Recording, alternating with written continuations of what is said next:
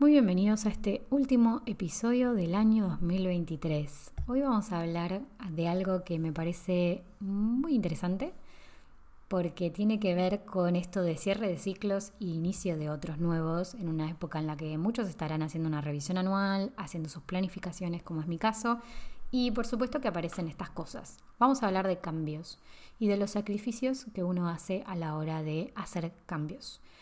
La mayoría de las personas admira el resultado que se ve del otro lado, pero pocas profundizan realmente en los procesos internos que hay, tanto personales como de negocio, para entender cómo es que fue ese cambio, cómo es que se dio ese cambio y qué cosas fueron ocurriendo a medida que pasaba el tiempo. Es verdad que, por ejemplo, hay artistas como el ejemplo de Taylor Swift, que a la, a la cual se habla mucho de todo esto, de la cual se habla mucho de su proceso creativo también, que ella identifica muy bien sus eras y cuenta como qué es lo que fue atravesando en cada espacio, en cada momento.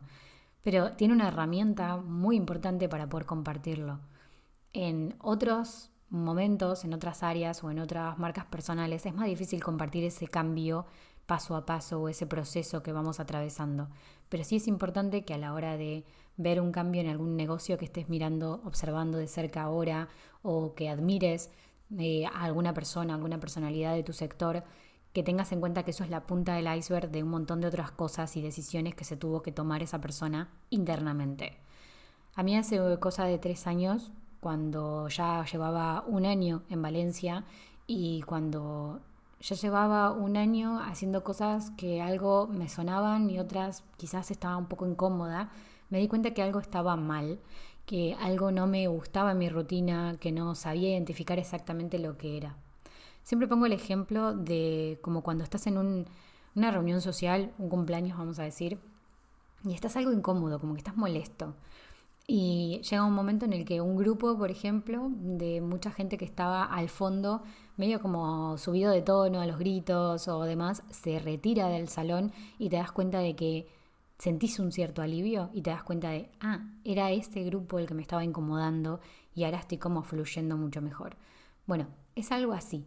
Es algo así como que esta analogía lo que me dice es que me parece genial justamente porque hay veces que mi cuerpo siente que hay algo que va mal, que yo todavía no identifiqué, que algo no encaja, pero que no tengo muy claro qué es todavía, pero el cuerpo un poco te avisa, como que hay una sensación ahí que te das cuenta de que hay algo que no va. Esto, como te decía, me pasó mi negocio y es como una sensación de que tenés muchísimo para aportar, y eh, que sabía que había un montón de cosas que podía recontra aprovechar para hacer algo nuevo, pero que lo que estaba haciendo en ese momento no estaba funcionando tal cual como lo esperaba. Cuando decido hacer el cambio dramático, y digo dramático porque obviamente hay muchas lloraditas en el medio y a seguir, que no se comparten en redes sociales, que no se ven tan claramente cuando estamos compartiendo nuestro proceso y nuestro camino, pero en ese momento, cuando decido hacer el cambio, no fui consciente del sacrificio que tenía ese cambio y de lo mucho que tendría que trabajar en mi confianza. Lo que había hecho hasta ahora ya no me era funcional y lo que tenía que lograr era una constancia a pesar de muchas cosas.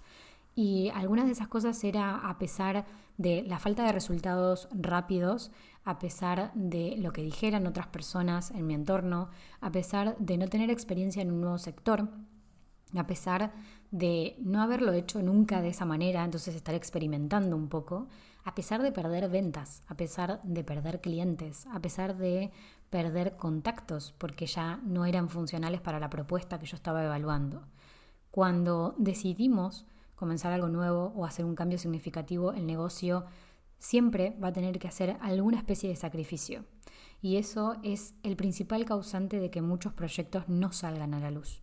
Porque sabes lo que querés hacer, sabes lo que tenés que hacer, sabes en conciencia, digamos, de cuándo es ya un momento de tomar decisiones, pero por no querer soltar lo que venís haciendo hace tiempo, en lo que venís invirtiendo mucho tiempo y energía, en lo que venís haciendo y repitiendo en tu zona cómoda, vamos a decir, no das ese primer paso. Hay una frase que me gusta mucho, que es de Matisse, que dice, siempre hay flores para aquellos que quieran verlas. La tengo en mi fondo de escritorio desde hace mucho tiempo y siempre que puedo como que la vuelvo a leer. Porque si no aprendes a identificar justamente las oportunidades, no vas a poder avanzar en esas ideas que tenés en mente porque todo lo vas a ver como de la misma forma. Como percibimos las cosas determina básicamente nuestra manera de actuar y lo que vamos a dar, los pasos que vamos a dar, digamos, en adelante. Entonces, esta frase de Matiz justamente que habla de esto, ¿no? De que si vos percibís que algo va a ser bueno para vos y no te das cuenta de que hay un sacrificio que hacer, lo más probable es que quizás arrastres muchas cosas porque querés abarcar mucho. Ahora, si sabes que hay un sacrificio que hacer, si sabes que hay algo que tenés que dejar de hacer o archivar porque ya ya cumplió un ciclo, vamos a decir, y podés ver y visualizar ese futuro, por más que sea un futuro muy borroso, vas a poder ir hacia adelante. El cambio es bueno. El sacrificio de otras cosas que tenías rodando, que ya empezaste a hacer o en mente, es inevitable. Entonces, mis preguntas para este episodio es, ¿qué vas a expandir este 2024? ¿Qué proyectos sabes que debes soltar o archivar? ¿Qué te está diciendo tu cuerpo que ya no es para vos en este momento?